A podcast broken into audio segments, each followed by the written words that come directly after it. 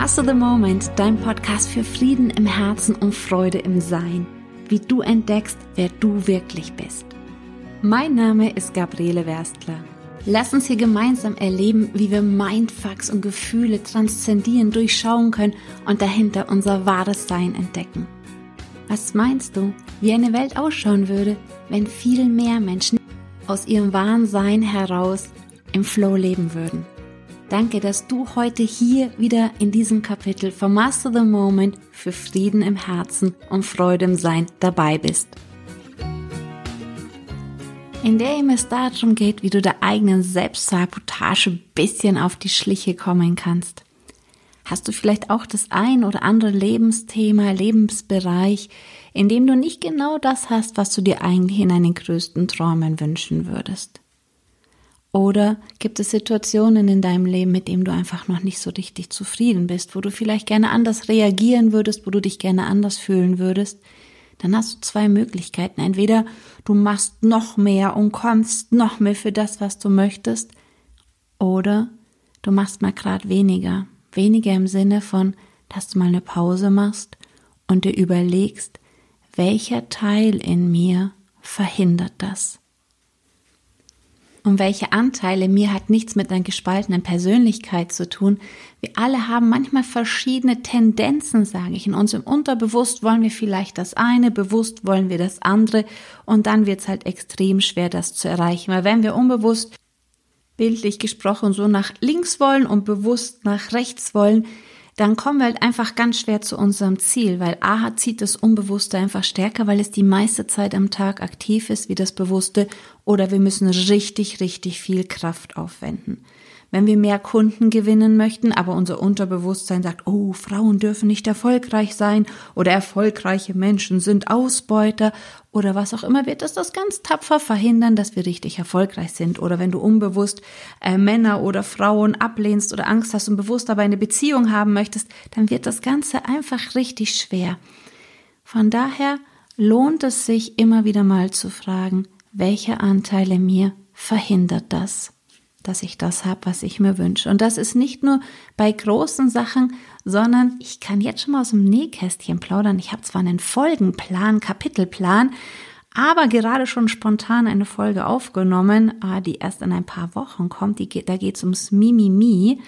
Ähm, wo du dich auch diese Frage stellen kannst, wenn du einfach nur in so einem permanenten, latenten Widerstand im Alltag bist, ähm, dich zu fragen, welche Anteile in mir produziert das, welche Anteile in mir ruft das hervor. Oder eben auch bei großen Sachen. Immer, wenn du etwas anderes fühlst, wie du fühlen möchtest, etwas anderes erlebst, wie du erlebst, dir einfach zu fragen, welcher Anteil in mir verhindert das. Das hat ganz, ganz viele positive Nebenwirkungen.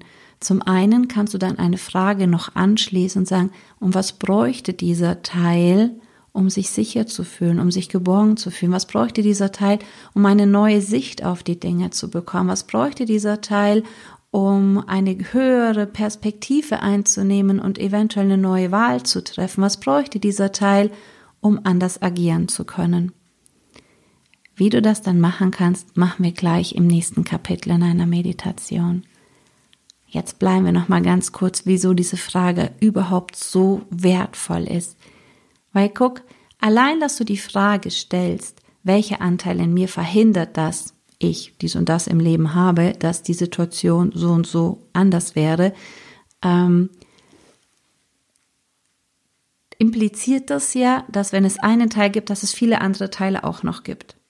Wenn du jetzt vor einem Problem stehst und sagst, das ist so und ich kann das nicht, ähm, ja, dann bist du alles und das alles kann das nicht und da gibt es auch keine Lösung und dann wird es schwer, deine Lösung zu finden. Wenn du sagst, welcher Teil in mir verhindert das, impliziert es, dass das ganz viele andere Teile sind und diese anderen Teile können ja vielleicht diesem einen Teil helfen, dass er einen neuen Weg einschlagen kann.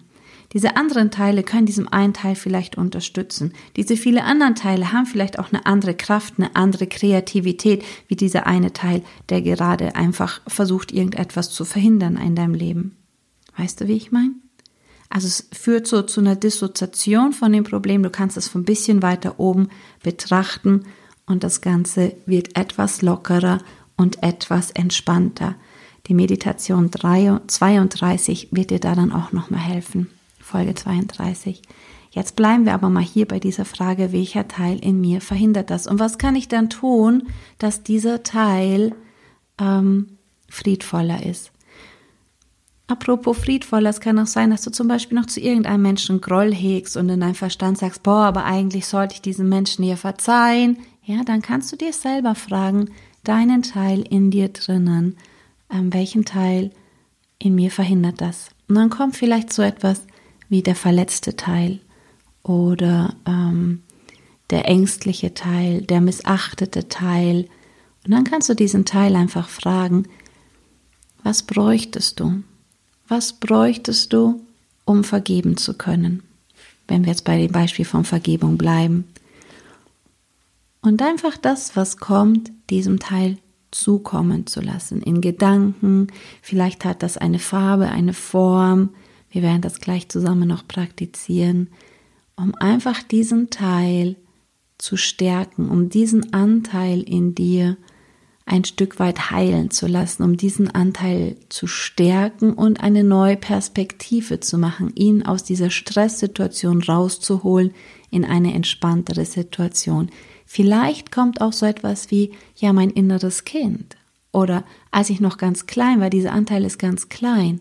Zum inneren Kind mache ich die nächste Folge, Content-Folge, ausführlich, was das ist und wie wir dem begegnen können und was wir mit dem Konstrukt des inneren Kindes alles in unserem Leben verändern können.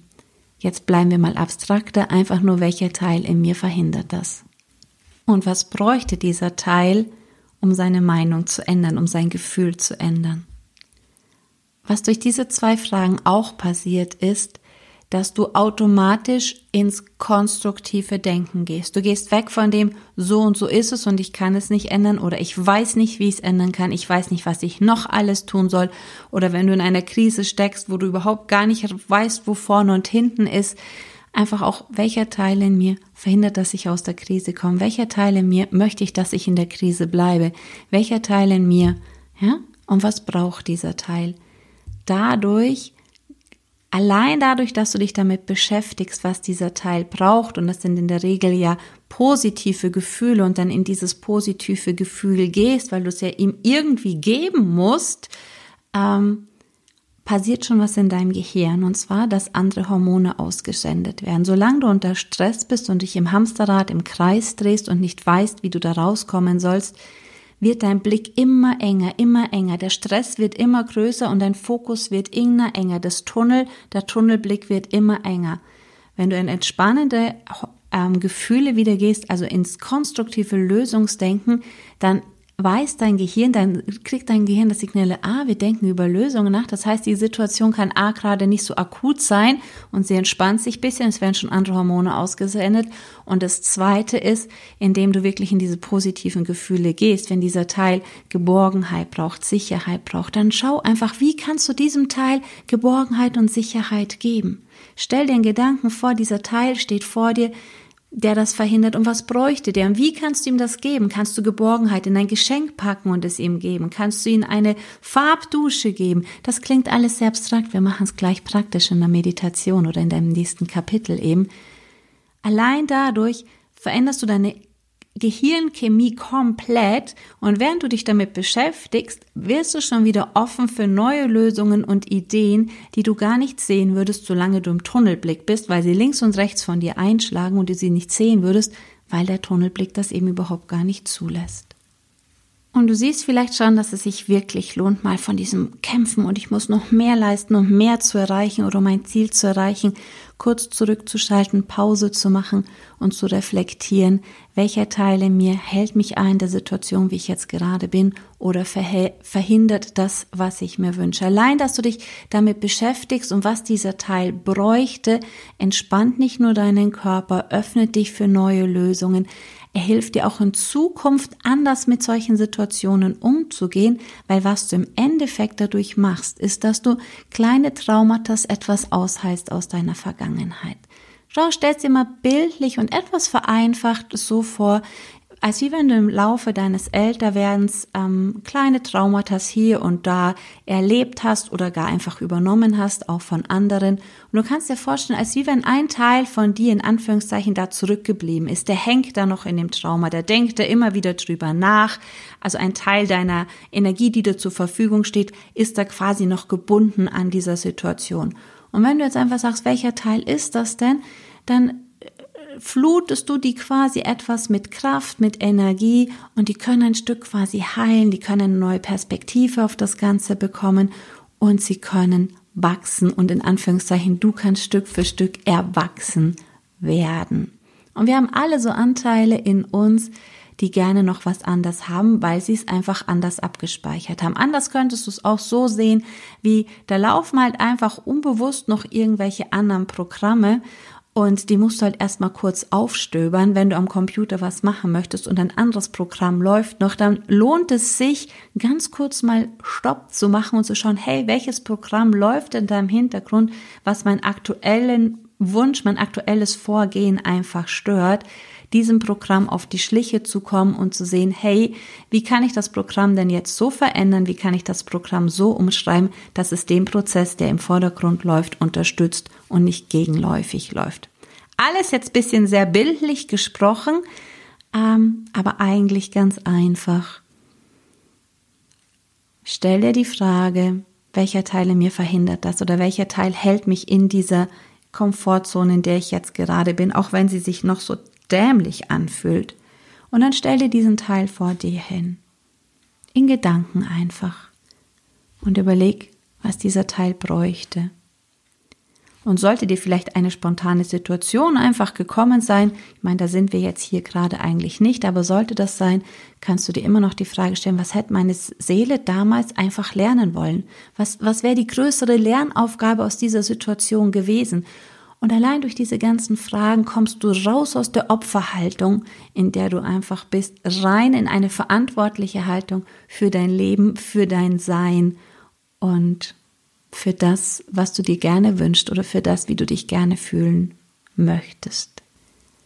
Und es hat zur Folge, dass in Zukunft dein innerer Schalter vielleicht nicht in Anführungszeichen auf das negative Programm umschaltet, wenn du in eine Situation kommst. Guck, irgendetwas passiert im Außen, dein Gehirn scannt die ganze Zeit dein Erleben danach ab nach Dingen, die es kennt. Und wenn es da die klitzekleinste Kleinigkeit erkennt, was es schon mal erlebt hat, dann ist es super dankbar, weil es sagt, ah, das ist so, das heißt, wir müssen dieses Programm zum Laufen bringen. Sprich, ein innerer Schalter klappt einfach um und ähm, es laufen die Prozesse ab. Und du weißt vielleicht selber gar nicht, wie du jetzt in diese Gefühle gekommen bist, weil dir der Schalter nicht bewusst war.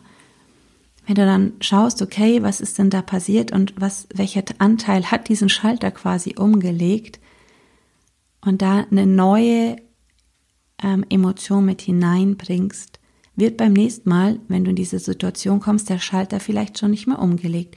Vielleicht gibt es mehrere Anteile, die den Schalter gleichzeitig bedienen, dann gibt es das immer wieder mal zu machen, aber du kannst deine Schalter immer leichter auf das umkippen, was du eigentlich gerne erleben möchtest in deinem Leben, wie du dein Leben gerne erleben möchtest. Ich freue mich unter dem aktuellen Instagram-Post von mir, wenn du mir kurz mitteilst, wie es dir mit der Folge ging, ob das für dich logisch war, ob du eine Erkenntnis für dich mit rausziehen konntest oder was du vielleicht schon mal ausprobiert hast oder ob du da noch vertiefend was dazu auch brauchst. Ansonsten wünsche ich dir viel Spaß im nächsten Kapitel mit einer Meditation genau zu diesem Thema. Freue mich über eine Bewertung hier auch auf iTunes oder deinem Podcast. App und danke fürs Abonnieren, dass wir den Weg ein Stück weiter gemeinsam gehen können. In dem Sinne, go shining, erwarte Wunder, deine Gabriele Werstler.